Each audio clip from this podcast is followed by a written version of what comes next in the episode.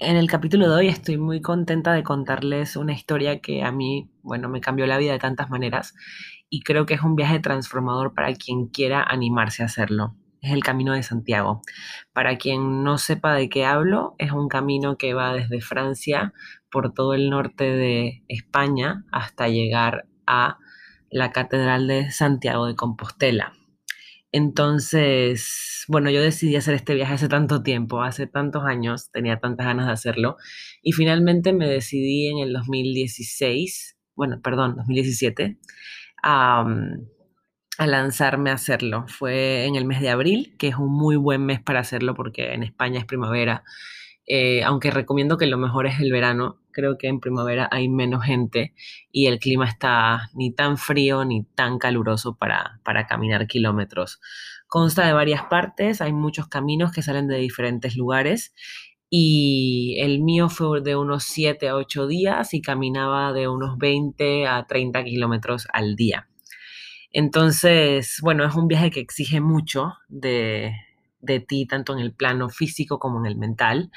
En mi caso decidí hacerlo sola y creo que es la mejor recomendación que le puedo dar a alguien que si quiere hacer esto lo haga solo. Conocí a muchos grupos de personas que lo estaban haciendo y la verdad que es un viaje que puede ser maravilloso. De hecho, hay gente que lo hace a caballo, caminando, eh, vi gente en bicicleta, pero de verdad que mi recomendación sería coger la mochila y de empezar a caminar, porque es como realmente se empieza a convivir con uno mismo. Entonces, bueno, mi experiencia fue salir de Madrid, tomé un bus a la ciudad de León, donde empecé a, a caminar estaba muy asustada. También tengo que reconocer que dos días antes me dio fiebre y tuve como muchas señales para no hacer el camino, pero finalmente decidí que sí, que era el momento. No sé, lo tenía como lo dije antes muchas veces en la cabeza, sin hacer nada. Y, comencé a caminar. Y comencé a caminar y me encontré gente y conocí personas, eh, hice trayecto sola. Luego me daba cuenta en el camino que, conocía a alguien y no podía seguir su ritmo porque esta persona tenía que parar en una ciudad y yo no.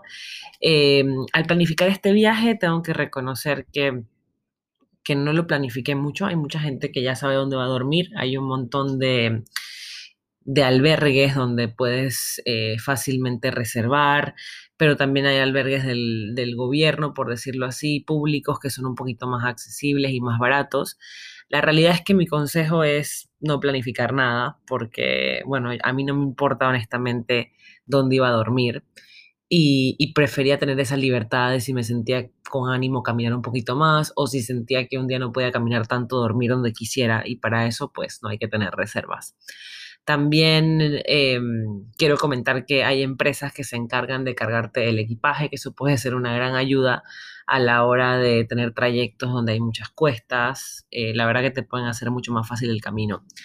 Y en este viaje yo aprendí muchas cosas y una de las cosas que aprendí fue precisamente estar un poquito más sola conmigo misma y a darme cuenta que todas las cosas son temporales y a ver las historias de miles de personas, a, escuchar mucho, a, conocer y no a, no a, a querer como aferrarme a las cosas porque el camino va cambiando todos los días y la gente que te vas encontrando es tan diferente. Y eso fue lo que me pasó a mí. Yo me encontré con el chico que es nuestro invitado hoy, que se llama Ángel Díez. En ese momento, hace tres años, los dos nos contamos la vida, los planes que teníamos y es muy curioso ver cómo han pasado tantos años y yo finalmente estoy viajando por el mundo, que era algo que quizás yo le comentaba mientras caminamos, y él lanzó su trilogía de libros, que siempre me contó que, que le apasionaba escribir y que estaba lanzando un libro. Él es una persona que vive la vida al máximo, tiene una energía increíble. Ha escrito una trilogía muy interesante de la que nos va a hablar, donde básicamente explota un poco cómo llevar tu vida al máximo nivel Dios. Y, la verdad que es una de las personas que me encontré en este camino y para mí era muy importante invitarlo a mi podcast, tenerlo de, de invitado, que compartiera un poco todos los secretos de su libro y también lo especial que fue de alguna forma conocernos y que, y que lo vea hoy haciendo todos sus sueños. Y, y sí, la verdad que era un poco lo que quería contarles, ¿no? Que en el camino nos conocimos y, y fue maravilloso ver cómo ha pasado el tiempo y seguimos en contacto a pesar de vivir en diferentes países, ciudades, continentes actualmente. Y creo que es una persona de esas que tiene un montón de energía, buena conversación y siempre te puede elevar el espíritu. Entonces, no los quiero hacer esperar más y les presento a mi iluminación en el camino de Santiago y una de las personas más energéticas que conozco. Disfruten de la entrevista.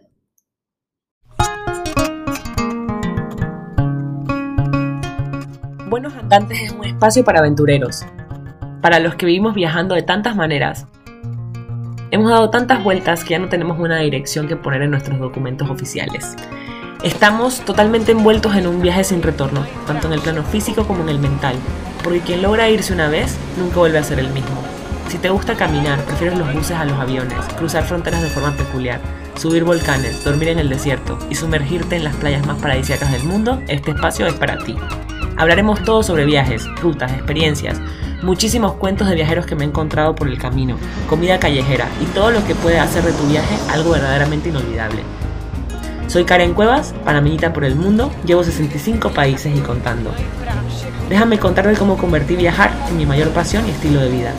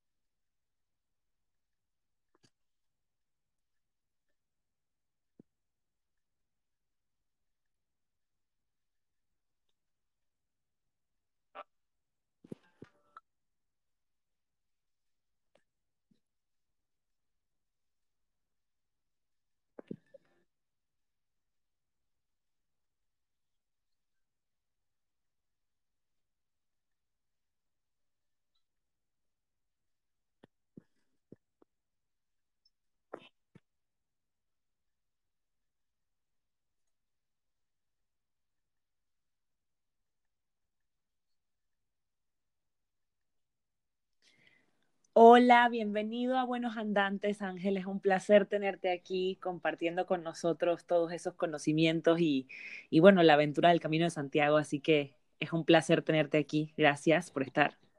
Muy buenas, gracias a ti, Karen. ¿Qué tal tu día?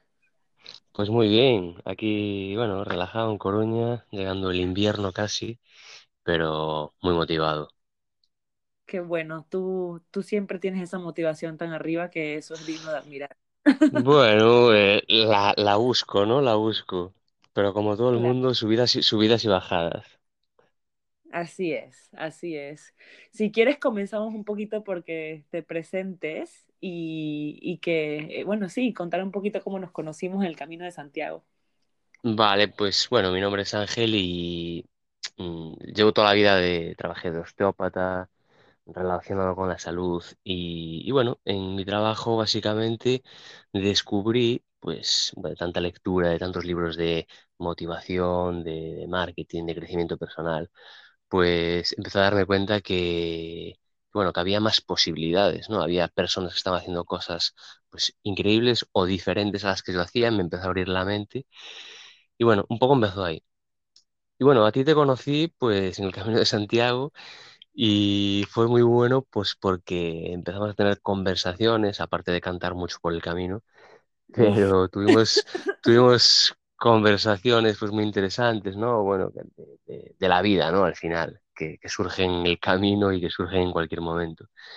Y la verdad que fue muy bueno pues porque al final, bueno, conoces gente y bueno, es lo que te hace crecer, ¿no? Al final, las personas y compartir las filosofías de vida y el cambio, al fin y al cabo. Sí, y una de las cosas que a mí me, me llena de mucha gratitud de haberte conocido es que a pesar de que han pasado los años, es verdad que no tenemos eh, contacto quizás frecuente, pero cada vez que hablamos o las veces que nos hemos cruzado, porque también en algún momento te fui, te vi en Barcelona, es como si el tiempo no hubiese pasado y seguimos los dos con nuestros proyectos, nuestras cosas y, y me encanta ver que quizás en ese momento que caminábamos juntos, tú hablabas de la idea, empezabas a coquetear con la idea de por ahí voy a escribir un libro, ¿sabes? Como que estabas ya con la idea y ver Sí, que estamos sentados hoy, bueno, tú en A Coruña, yo en Australia hablando por, por, un, por un podcast, eh, me parece impresionante que, que, que, tanto tú te hayas lanzado a hacerlo y en mi caso yo finalmente me apoderé de hablar de lo que es mi pasión más grande, que son los viajes, así que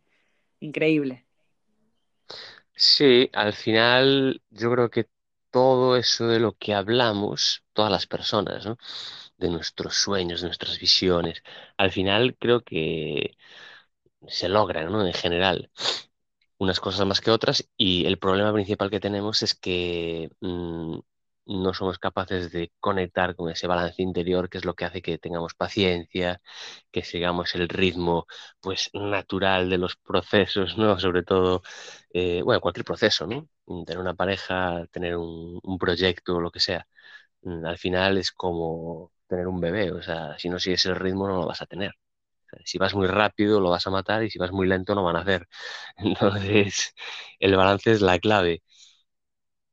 Wow, y esa palabra que acabas de mencionar, eh, ¿cómo se hace para poder mantener ese, ese balance bajo toda tu experiencia, si lo quieres definir de alguna forma? Para mí el balance, mm, hombre, a ver, la vida te va llevando hacia ese balance. O sea, el dolor, lo que nos llega, los problemas, solo podríamos decir que es la vida empujándote a su centro, Como si uno ve la imagen de una galaxia o del universo, ve que hay un centro. Pues digamos que hay una fuerza, pues que es energética y que es física realmente, que nos está empujando hacia ahí. Lo que pasa es que nosotros, pues, mm, digamos que no somos muy conscientes habitualmente y creemos que son problemas, creemos que la vida nos va, pues, fatal, pero que va, eh, simplemente es la vida empujándonos hacia ahí, hacia un camino diferente, hacia nuestra mejor versión. Y eso, si no lo sabemos, nos vamos a resistir como locos a entrar en esa zona incómoda, ¿no? Que es dolorosa habitualmente. Podríamos decir que de ahí viene el sufrimiento, ¿no? De todas las veces que nos Claro, quizás nos claro, frenamos claro. nosotros contra nosotros mismos. ¿Y tú cómo haces? Porque una de las cosas que a mí me llamó más la atención de obviamente conocerte y compartir todos esos días contigo en el Camino de Santiago, era que, que siempre mantenías como esa energía a tope, como tú mismo lo defines, nivel Dios. es, como tú dices, es, es, parte de un trabajo porque, bueno, tendrás también tus momentos eh, humanos de más, eh, sí, más difíciles, pero no sé si quieres compartir un poco de, de tips para cómo mantener esa energía a esos altos niveles. A ver, sí, claro, como todo el mundo, yo mm, también tengo subidas y bajadas, todo el mundo las tiene. ¿Qué me dedica a esto? No quiere decir, al final, si yo me dedico a esto es porque era el que más bajones tenía, posiblemente, o a pesar de que mi mente siempre era positiva. Pero la clave principal, desde mi punto de vista, es aprender, pues, mm, cómo elevarla. ¿Cómo elevarla? Pues hay muchas, muchas cosas que te ayudan. Como siempre hablo, pues, la ducha fría, el agua fría el cuando uno está mal o tiene un bajo emocional, que no empieza a comerse la cabeza, sino que salga a pasear un rato. El aire refresca la mente, es aire limpio, es energía limpia, es, al final los pensamientos, el pensamiento se nutre de ese aire, ¿no? Digamos, de esa energía. Es la energía del pensamiento. ¿Qué más? Pues estar solo un rato, escuchar un poco de música, pero sobre todo el contacto con la naturaleza. Si tienes contacto con la naturaleza y un paseo de aire limpio, eh, automáticamente, y todos lo hemos comprobado automáticamente siempre, y vas a estar mejor. Entonces, eso es vital. Eh, el descanso es muy importante. Cuando uno está mal emocionalmente, tiene que observar si está descansando. O sea, si estás descansando poco estás mal emocionalmente, piensa si puede ser el descanso también, porque es muy posible que nos estemos sobresaturando, autoexigiendo demasiado, resistiendo demasiado a una situación y, nos estamos esforzando demasiado y, y, al final nos desgastamos. Entonces, eso es muy, esos tips, digamos, que son los más básicos y muy importantes. Bueno, sin hablar de la alimentación, ¿no? que eso es vital, de que todos sabemos que la alimentación no nos va a ayudar físicamente, emocionalmente, no nos va a ayudar a nuestra salud. Cambia nuestra química, cambia nuestras emociones y al final nos dan los bajones emocionales, que son los química. Claro, muy interesante. Aparte se nota un montón que, que te apasiona lo de ayudar a personas. Y cuéntame una cosa, ¿cuál fue la mejor experiencia que tuviste en el Camino de Santiago? Pues podría decir mm, la mejor, ¿no? No la peor, la peor me la preguntas después, vale. Seguro que sí. Seguro que me la preguntas también. Si La quieres, mejor, la mejor, mm, yo creo que yo el Camino de Santiago lo hice primero solo y después lo hice pues con, con dos amigos más, que es cuando te conocí a ti. Creo que aprendí más cuando fui solo. Vale, cuando fui solo aprendí más y me di cuenta de lo bueno que era viajar solo, ¿no? Digamos de alguna manera, aunque no fue un viaje en sí, pero sí que me di cuenta e integré la independencia de el estar solo, ¿no? Más tiempo, el, fueron tres días y ahí mm, eso fue la mejor experiencia, digamos. El, el sentir esa, el estar solo durante tanto tiempo en el camino. Además no lo hice cuando había mucha gente en verano y no había casi nadie y eso fue la mejor experiencia. Descubrir eso. ¿Y Que a veces tenemos mucho miedo. La peor, la peor también fue cuando fui solo. Y es que quería terminarlo tan rápido, en un momento que aún no estaba yo en un balance muy, digamos, muy bueno. Y lo peor fue que lo quise acabar tan rápido y hacer tantos kilómetros en tan poco tiempo que no lo pude terminar. ¿Sabes? Mi camino iba a ser de tres días y al final solo pude hacer dos, porque me nacieron tantas llagas en los pies que me era totalmente imposible andar. Y lo pasé fatal, ¿por? Porque los últimos 10 kilómetros los caminé con dos palos, totalmente cojo. Eh, lo pasé fatal, creo que uno de los peores días de mi vida en cuanto a dolor.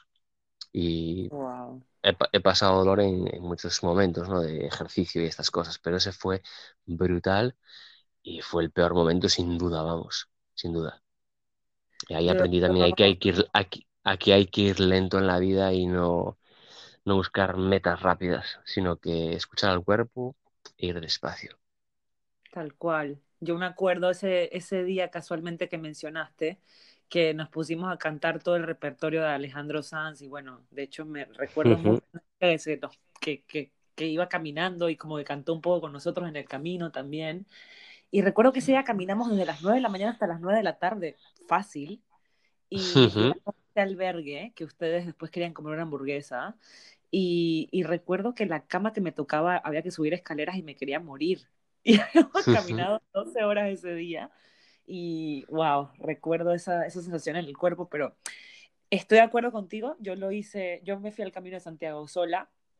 Y, y digo entre comillas que sí hubieron momentos en los que caminé sola, pero también fue muy bonito compartir con ustedes. Entonces creo que sí que es un viaje que lo recomiendo por lo menos alguna vez en la vida hacerlo solo, el, el, el caminar, aparte tiene un trasfondo espiritual por donde lo veas, Totalmente. Ujú. pero eh, el, el, también hacerlo solo y estar abierto a compartir esa experiencia con gente que vas que te vas encontrando en el camino también lo hace bonito, porque si no, Sí, eh, no totalmente. sé, puedes comer la cabeza también solo. tantas obras Sí, sí, no, totalmente. A ver, yo te digo los puntos más los que me llamaron más la atención, pero después está claro que encontrar a gente, lo que, lo que dices tú, ¿no? Eh, encontrarme contigo, esos momentos de cantar, esos momentos son muy chulos, muy guays. Y, joder, encontrar la gente, al final la gente es la que es lo más importante, ¿no? Que tenemos en la vida, lo que nos va, lo que nos hace estar bien, ¿no? Ya sea de una manera o de otra. Pero la soledad es una parte también que debemos aprender y que es una de las más potentes y más dolorosas de aceptar, digamos, de alguna manera. Claro. Qué buena palabra, la aceptación. Yo estoy, esa es mi palabra 2020. Y creo que la de mucha Sí, gente. la de todo el mundo, creo. Sí, sí, sí. sí, qué increíble. Bueno, ¿y cómo tú crees que, que un viaje como este puede fortalecer la autoestima y el autoconocimiento de las personas que lo emprenden? Es muy fácil de decir, ¿no? Esto, y es que lo, como te decía antes, cuando uno está mal emocionalmente, en el momento en el que contacta con la naturaleza, reconectas con el origen de alguna manera, ¿vale? Con lo más puro. Es la más, la más alta vibración está en la naturaleza, porque no hay ruido, no hay personas o muchas personas pues, que están estresadas, que van a toda prisa, no hay pitidos, no hay coches. Entonces, eso nos afecta de una manera negativa de alguna manera. Y tú cuando te vas a la naturaleza, ahí te, renuevas. Por eso muchas personas con, con problemas de salud, hay hospitales en la naturaleza muchas veces que, bueno, no suelen ser los habituales, ¿no? Y se van allí a recuperar de enfermedades tipo cáncer y cosas así. ¿Por qué? Porque hay una alta vibración, eres capaz de reconectar con tu verdadera esencia, oxígeno limpio, todo eso. Entonces el camino te lleva a toda, a toda esa, a todo ese nivel, ¿no? Entonces te hace que conectes contigo, que empieces a reflexionar a niveles profundos a lo largo del camino, empezar a pensar. Piensas tanto que al final ya dejas de pensar. Entonces hay una, hay una especie de rendición en el camino que ya te relajas y solo disfrutas del presente. Entonces eso le pasa a todo el mundo que hace el camino, pues eso, tres días, cinco días y bueno, quien va un mes o cosas así, pues ya ni te cuento. Yo tengo muy pendiente hacer eso. Es una de las cosas que quiero hacer cuando vuelva a España, el, el mes. El Un mes completo. el- sí, a ver qué tal lo lleva a mi espalda y, y es muy bonito queda decirlo. Vamos a ver si lo logro. Sí, no. Pero sí, me, me gustaría hacerlo entero. Y ya no solo por lo que decimos del camino, del balance, la aceptación y todas las cosas positivas que nos puede traer personalmente, sino por la comida que hay en Galicia. Ya, ya, tú eres comilón, ¿eh? Bueno, yo también.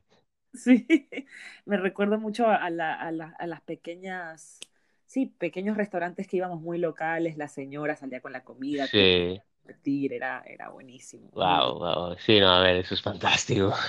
Y Ah, yo te quería preguntar, ya que tú eres el experto en este tema, precisamente de balance, ¿cómo crees que las personas que viajamos mucho y que nos solemos mover, y quizás esto va para mí, pero va para todo quien, para quien escuche esto, le gusta moverse, entonces, ¿cómo hacemos para poder mantener ese balance si nos movemos tanto? Porque te dicen que se necesita un poco de estabilidad para tener este balance.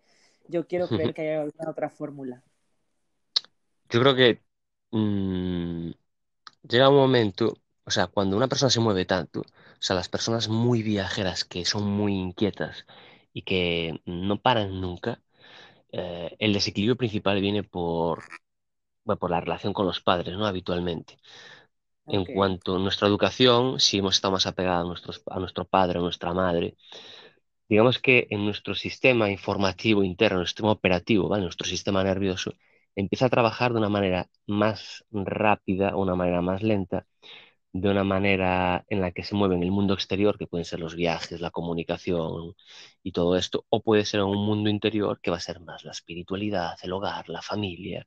Entonces, en función de eso, nos vamos a comportar de una manera en automático y si no nos damos cuenta, la vida nos va a llevar a ese centro, a ese equilibrio. Entonces, eh, desde mi punto de vista, las personas que se mueven mucho tienen que aprender a parar. Les da miedo parar porque en su trasfondo parar significa eh, morir, ¿no? Dejar de demostrar al padre algo. Esto es subconsciente todo. Eh, y tenemos miedo también a perder nuestra libertad. Entonces, la clave es buscar una manera en la que uno pueda encontrar los dos momentos, es decir, el yin y el yang, ¿no?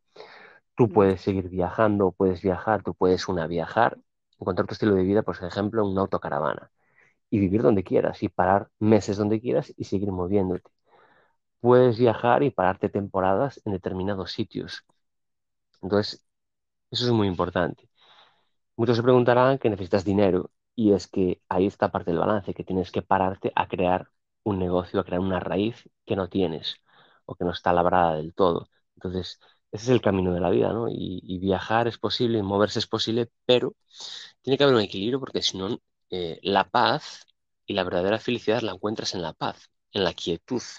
Y la quietud solo la puedes encontrar si estás parado de vez en cuando, relajado, porque el viaje todos sabemos que es muy increíble, es muy divertido, te da muchas experiencias y creces, pero es muy estresante y te satura, ¿no? Porque mm, sobresaturas al sistema. Mucho Agotador. movimiento, claro, gen- personas nuevas todo el tiempo, olores diferentes, comidas diferentes, coches, aviones, problemas, porque surgen problemas. Entonces, mucha información, mucho caos para la mente y eh, para el cuerpo. Entonces, el cuerpo es como un ordenador y si lo sobrecalientas, pues al final no tienes paz, ni tienes felicidad. No la tienes, no la consigues. Tiene que haber un balance entre el yin y el yang. Y eso es lo que nos trae esta pandemia, ¿no? A los, a sobre todo a los viajantes, a, los vi- a las personas que se mueven mucho, es la, Sí. la ansiedad por tener que estar quieto y parado. Y es que ese es, es, es lo que está buscando todo esto, ¿no? Yo la he sobrevivido, tengo que reconocerte que, que la he sobrevivido bastante mejor de lo que imaginaba hace unos meses. Creo que también yo pensé, quizás como muchas personas en marzo, que esto era una cosita de dos meses, que, que el mundo se cerraba dos meses y, y ya para verano todo iba a estar bien. Y, y la verdad que la peor parte que he llevado es, y, y mira que yo llevo muchos años fuera de mi casa, pero creo que la peor parte que, que llevo actualmente es el no saber cuándo volver a ver a mi familia. Que antes no era que lo sabía, pero como que yo estaba en España, yo sabía que si venía la Navidades compraba un pasaje y me iba a ver a mi, a mi, a mi familia. Claro. El hoy en día no saber cuándo vuelvo a España, cuándo volver a ver a mis amigos, a gente que quiero, esa es la parte que más me, me, me desequilibra ahorita. Claro, porque no tienes el control. claro, no tener el control, es que nos gusta tener el control de nuestra vida y ese es el problema, ¿no? Eh, sí, la clave es la incertidumbre y tenemos que fiarnos un poco más de lo de que todo es para bien y todo lo que está pasando es súper positivo, simplemente es una crisis colectiva, es un- una transformación colectiva, ¿no? sí. Pues, y eso, eso es lo que vamos, nos está haciendo más fuertes y mejores personas. Seguro, eso no lo dudo, eso no lo dudo. Por eso me parecía muy importante compartir contigo todos estos datos hoy, porque creo que, que sí, que vivimos en el, en un mundo en el que actualmente pues viajar es, es una fantasía y no podemos pensar que se podrá viajar igual que antes, eh, tan rápido, pero, pero creo que son pequeños consejos que sí, sí te pueden hacer llevar esto de alguna manera más fácil. Y, Sí, no, a ver, tienes que aprender, tienes que aprender a viajar y a buscar esa fantasía en donde estés en cada momento. Porque claro. si tú si tú dependes de algo exterior para ser feliz o para sentirte libre, vas a sufrir. Entonces, a mí, me- a mí me pasa también. Porque muchas veces quiero hacer cosas y determinadas situaciones, y más en esta hora, pues te lo impiden. Entonces tienes que buscar la manera de crear esa fantasía en tu propio lugar. Entonces, ¿qué hago yo? Yo muchas veces voy a investigar pues en sitios al lado del mar, hay paseos, pero yo salgo por caminos diferentes, busco la aventura, ¿no? Eh, de alguna manera. Y eso lo puedes hacer eh, a esos niveles, pero lo puedes hacer a nivel creativo, lo puedes hacer con tu pareja a nivel sexual, lo puedes hacer a muchos niveles, buscar la fantasía, porque al final lo que buscamos son nuevas experiencias y tenemos que crearlas, no ser adictos a buscarlas en el exterior y que nos las den. Esa es la diferencia y eso es lo que nos está llevando todo esto, ¿no? A ser más creativos, porque si no nos aburrimos. Claro. Sí, sí, es que lo, lo estás diciendo y lo estoy pensando, ay, ¿cómo debo aumentar mi creatividad en estos momentos? Claro, claro, simplemente explorando nuevos caminos y, haciendo cosas diferentes, no ir siempre al mismo supermercado, ni al mismo bar, ni hacer lo mismo con la pareja, eh, ni pasear siempre por los mismos lados, ¿sabes? Ser un poco, reflexionar, ser creativo y, mm, darle al cuerpo esa oportunidad de abrir, de abrir fronteras, ¿no? Que no sean solo fronteras físicas de países, sino de posibilidades, porque tú estás en Australia, pero estoy seguro que ahí en Australia puedes hacer, hay miles de realidades en Australia, o en cualquier Uf, lugar donde estén las personas, miles de realidades. Hay la realidad del pescador, la realidad del empresario, la realidad de la madre, la realidad del, del que va pues, a descubrir sitios nuevos, yo qué sé, la realidad del que es súper sexual, ¿no? Del, del artístico. Entonces, hay muchas realidades que investigar dónde estás ya. Lo que pasa es que buscamos el placer rápido, cómodo, y, y ese es el problema. claro, qué interesante. Oye, y te voy a tocar un punto del, de- del cual yo veo muchos videos que pones en, en tus redes. ¿Qué se hace con el miedo? Porque al final nos aterra tan, nos aterra mucho ese cambio, la verdad. Y creo que aunque ahora nos ha tocado un cambio for- forzoso a todos, eh, cuando se, cuando se nos plantea esto, hay parte de, de nosotros que sentimos miedo. ¿Cómo se, se trata Claro, esa? el miedo simplemente es lo que te pasaba antes, ¿no? El miedo surge cuando no tienes el control. Si no tienes el control, no te sientes seguro y aparece esa sensación de miedo. Entonces, el miedo solo se basa en, en creencias, ¿no? En creencias que lo que hacen es que crea que determinadas circunstancias, determinadas personas o determinadas, determinadas situaciones que estoy viviendo, creo, no yo, o sea, yo no, sino mis memorias internas, que algunas son subconscientes, creen que es peligroso para mí. Entonces me hacen sentir miedo. Es algo automático. Entonces, la clave para eso es, pues, investigar, pues, trabajar con coach, leer y, y darse cuenta de que, de que solo son memorias y encontrar la verdad detrás de todos esos miedos, ¿no? Que simplemente muchas veces son, pues, miedo a ser rechazado, miedo a sentir que no vas a tener dinero y morirte de hambre, miedo a sentir que no vas a tener dinero y vas a perder tu estatus y vas a parecer un pobre y un tonto, miedo a, no tener salud, ¿vale? Por lo que pueda pasar, que al final, pues, son, es desconocimiento siempre, ¿vale? Siempre es desconocimiento y ese miedo otra vez a estar solo, a sentirte abandonado, a sentirte rechazado. Y al final eso te lleva al cuerpo. El cuerpo, el, el sistema de las memorias, cree que aún están las cavernas y todo estar solo, ser rechazado, lo que te lleva es a- al cuerpo a pensar que se va a morir, porque en la selva te morías si estabas solo. El grupo Claro, era súper importante. Ahora, el grupo es importante, pero ya no es vital y nos está llevando a que seamos seres más independientes, ¿vale? En el que solo somos seres independientes que colaboramos con otras personas simplemente. Pero el grupo como sí, como vivir en una caverna y ya no necesitas una persona a tu lado para que te proteja. Realmente puedes sobrevivir tú solo. Entonces, el miedo son todas esas memorias. Entonces, hay un trabajo detrás que es para toda la vida realmente, ¿vale? Entonces, por eso el crecimiento personal, la lectura, ya sea, sea lo que leas, te va a ayudar a que desbroces todas esas creencias y poco a poco pues vayas trabajando en tu interior, ¿no? La meditación, desde mi punto de vista, es vital, muy importante para acallar todas esas memorias que están locas, ¿no? Dentro de nosotras y manejan nuestra, nuestro destino. claro, qué interesante. Yo me podría quedar hab- hablando contigo horas de este tema, pero Sí, podríamos hablar horas.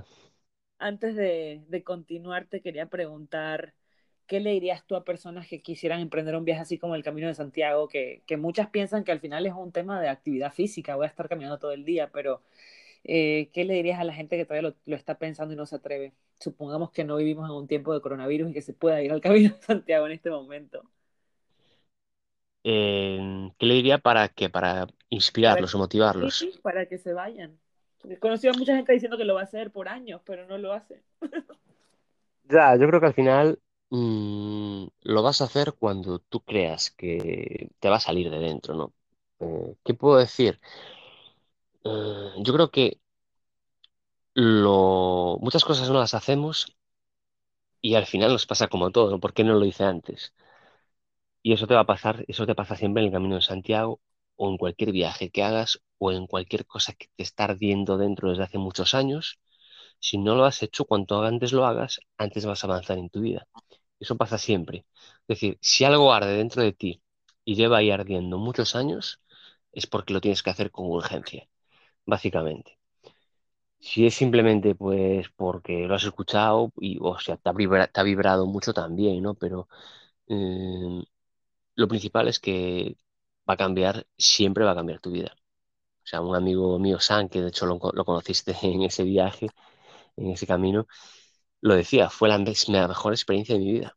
¿Por qué? Porque es una persona muy mental, eh, con una mentalidad londinense que va muy rápido, muy estricta, muy autoexigente, y ir allí le permitió parar su cerebro.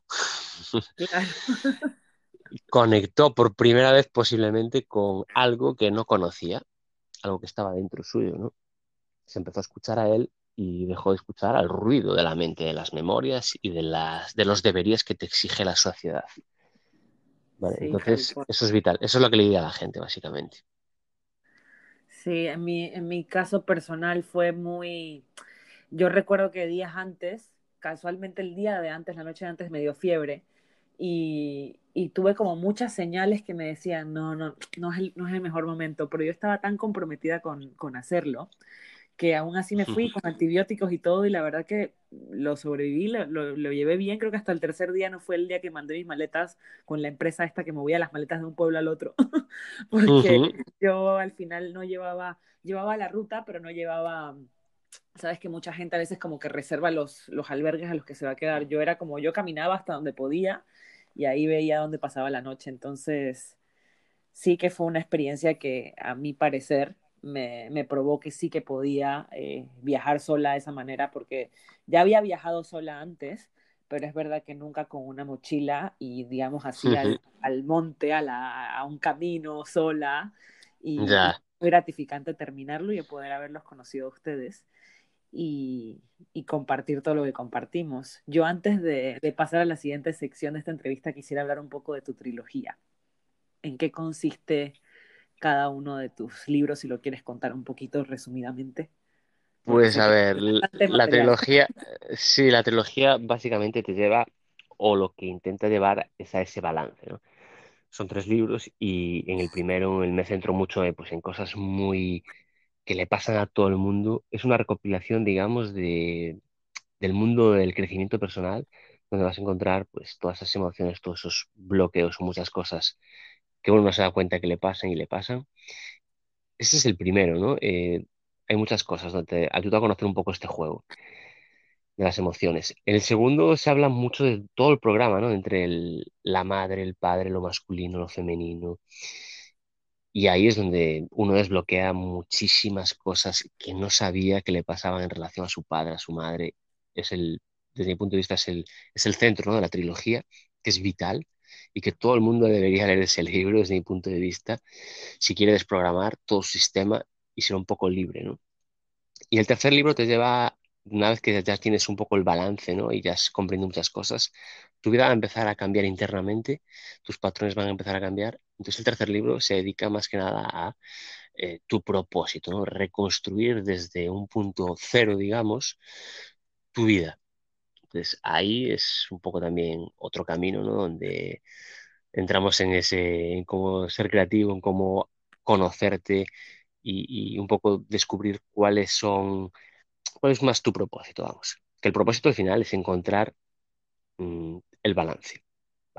ayer me preguntaba una chica, ¿cuál es mi propósito? ¿Cómo puedo encontrarlo? El verdadero propósito de todo ser humano es encontrar el balance interior que es entre ese masculino y femenino, entre, entre el yin y el yang, entre el hago y paro, entre el hablo y el escucho. Y ese es el verdadero propósito. Cuando uno encuentra ese balance y empieza a estar equilibrado entre su mente y su corazón, está alineado, digamos, entre lo que dice, lo que siente y lo que hace, cuando está alineado ahí, está tan pleno y tanta paz tiene dentro que ya automáticamente no necesita encontrar nada más y curiosamente entra en un propósito que le hace estar todavía mejor. ¿vale? Pero no es que el propósito te da la felicidad, es el balance y la paz te da el propósito. Esa es la verdadera clave. Y ese es lo que busco yo en esta trilogía, que es muy buena realmente. Oye, quizás me voy a ir una pregunta muy personal, pero es que lo que estás diciendo a mí me ha, pasado mucho este año.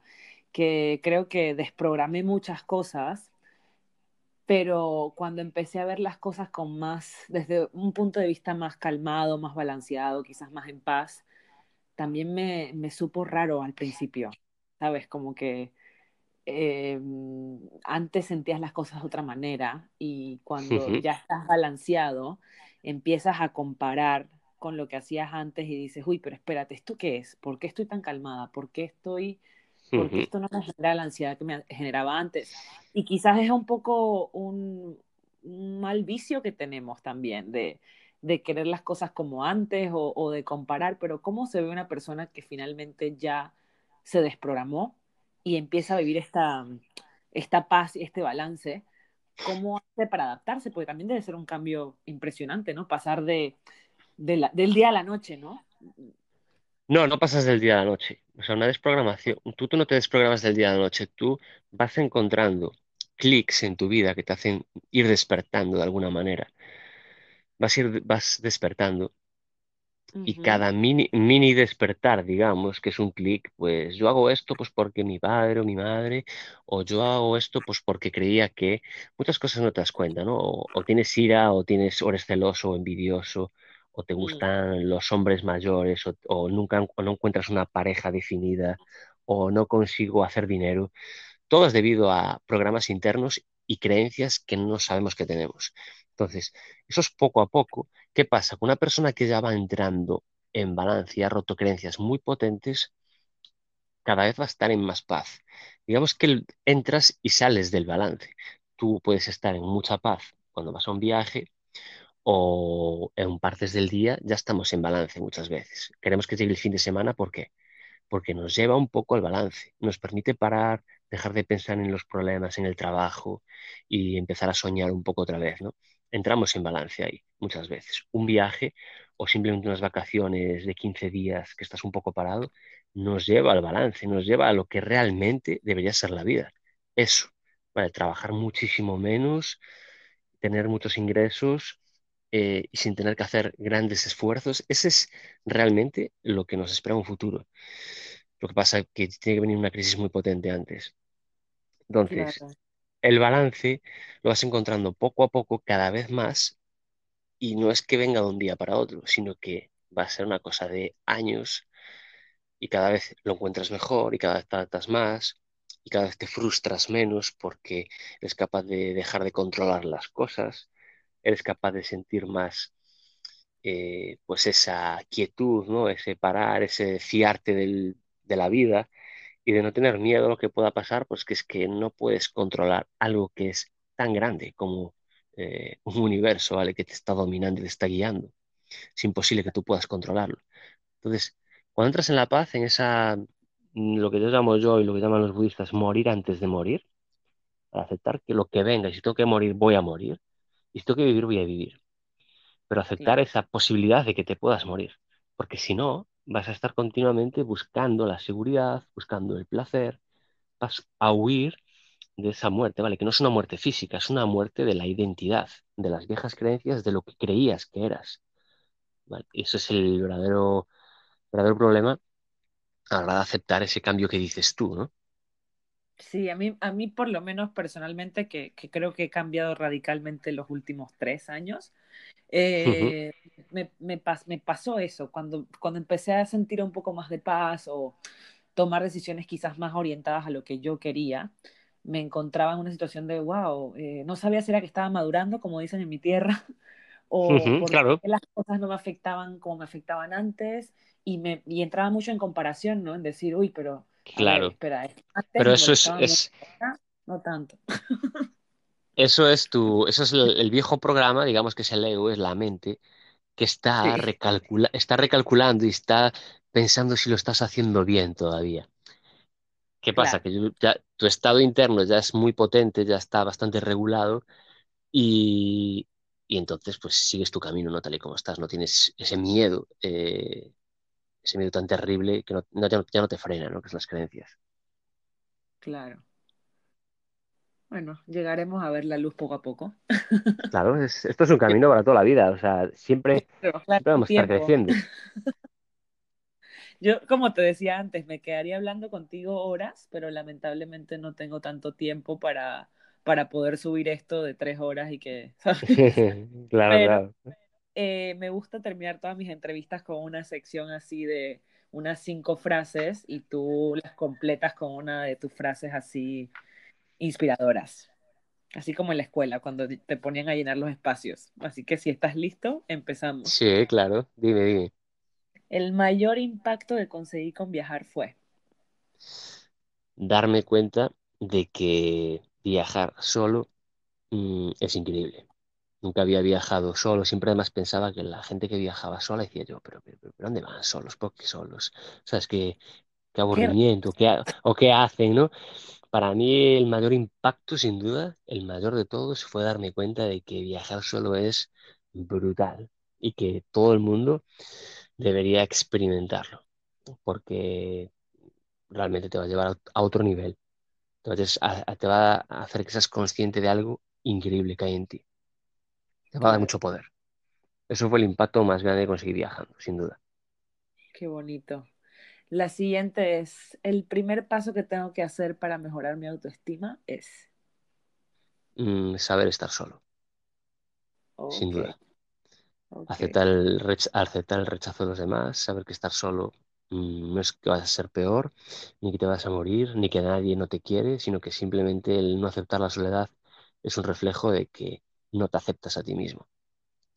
Mm, no quieres estar contigo mismo y buscas que los demás estén contigo. Entonces, sin duda, para mejorar tu autoestima, aprender a estar solo. muy Por eso viajar, viajar es un impacto importante. claro.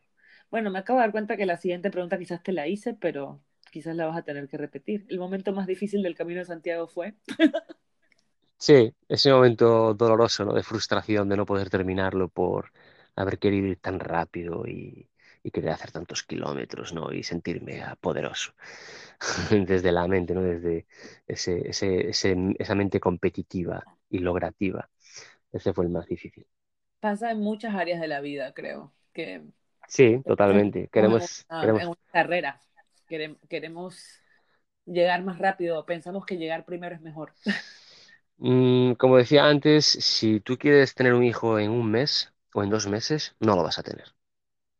Imposible, lo vas, lo vas a matar. Entonces te va a pasar con un proyecto, te va a pasar con, con todo en la vida, ¿no? Si que, si vas a buscar una pareja toda leche para tener hijos, esa pareja va a ser un, un fracaso. Mm, y así va a pasar con todo. Si quieres ganar dinero rápido, vas a fracasar y te va a ir mal porque no le vas, no vas a permitir que frague, ¿no? Es- ese negocio. Que tenga un tiempo suficiente ni que tú lo hagas pues desde donde lo tienes que hacer, ¿no? Desde, desde el amor y no desde el miedo. Entonces, muy importante siempre. tal cual. La siguiente, lo más importante del autoconocimiento, que es, Lo más importante del autoconocimiento. Eh, no sabría, lo más importante del conocimiento, diría un poco, mm, no sé decirte. Lo más importante del autoconocimiento es aprender un poco lo de antes, ¿no? Eh, aprender a estar solo y sobre todo, o sea, no tengo una palabra que defina, que defina eso. Lo más importante del conocimiento. No sabría decirte realmente. ¿eh?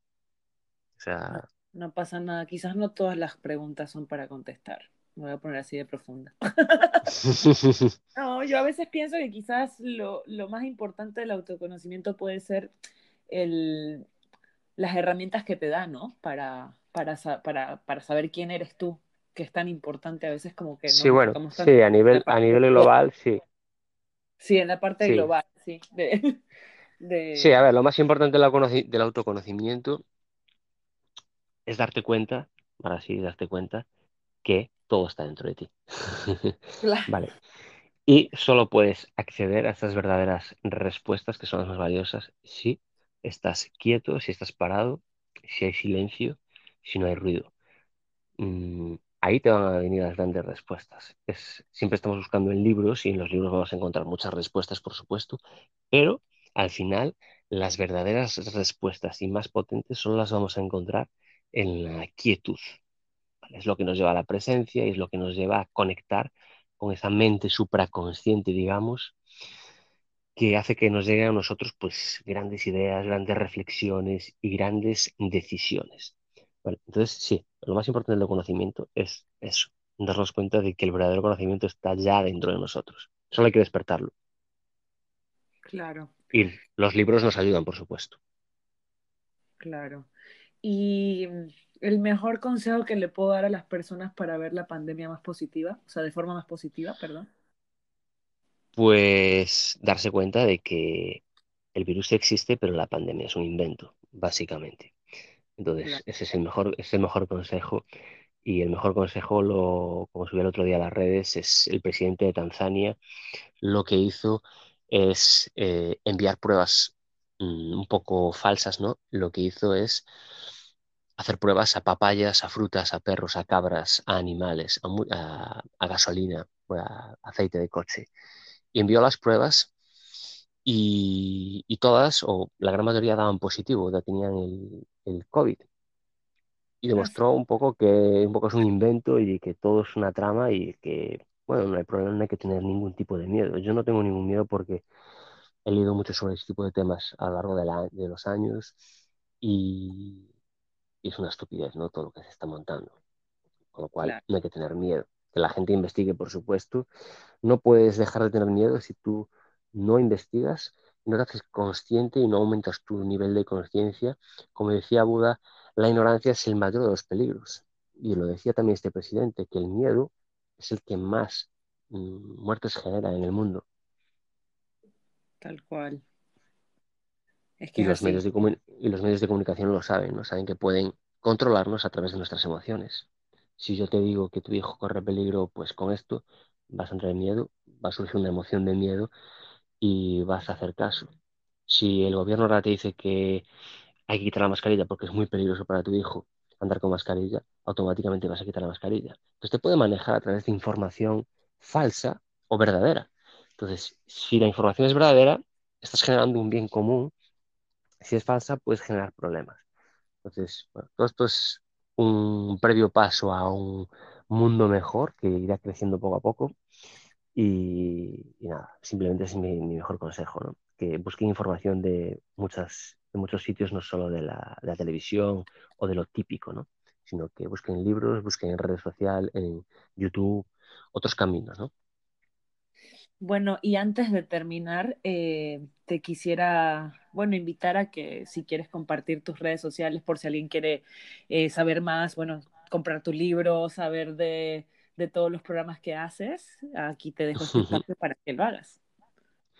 Sí, bueno, mi página web y todas mis redes se relacionan con el nombre Ángel DS. El Ángel DS tiene una H después de la G. Por el resto es Ángel de de Dinamarca y ese de Sevilla. O sea, esa es mi web, esa es mi, están mis redes y eso, ahí me podrás encontrar. Aparte, comparte, comparte mucho contenido positivo y, y que aporta, que yo tengo mis redes llenas de ese tipo de contenidos, así que muy recomendado. Sí, siempre intento pues que haya inspiración, haya motivación, pero también que haya pues esa parte más profunda espiritual, que haya pues lo relacionado también con lo artístico y creativo, lo relacionado pues, con la naturaleza, mm, con la ciencia y el futuro, o sea, intento que sea un poco de todo porque no me gusta esta espiritualidad barata donde, donde parece que, que solo existe eso, ¿no? Entonces me gusta relacionar, para mí la espiritualidad es arte, ¿no? Y creatividad, básicamente. Y crecimiento no es otra cosa. No son solo ángeles y mariposas. Eh, son muchas más cosas. Pues, es mucho trabajo también. Hay que, hay que trabajar para crecer. Exactamente. Entonces, esa es la verdadera espiritualidad. O sea que nada, ahí nos vemos. Ángel, ha sido un placer tenerte aquí. De verdad, muchas gracias por compartir todo esto. Se ha significado mucho para mí tenerte como invitado. A ti siempre, ya lo sabes. Bueno, al resto que quiera seguir a Ángel ya sabe dónde seguirlo y nos vemos el próximo lunes. Un abrazo, chao. Muchas gracias a todos, chao, chao.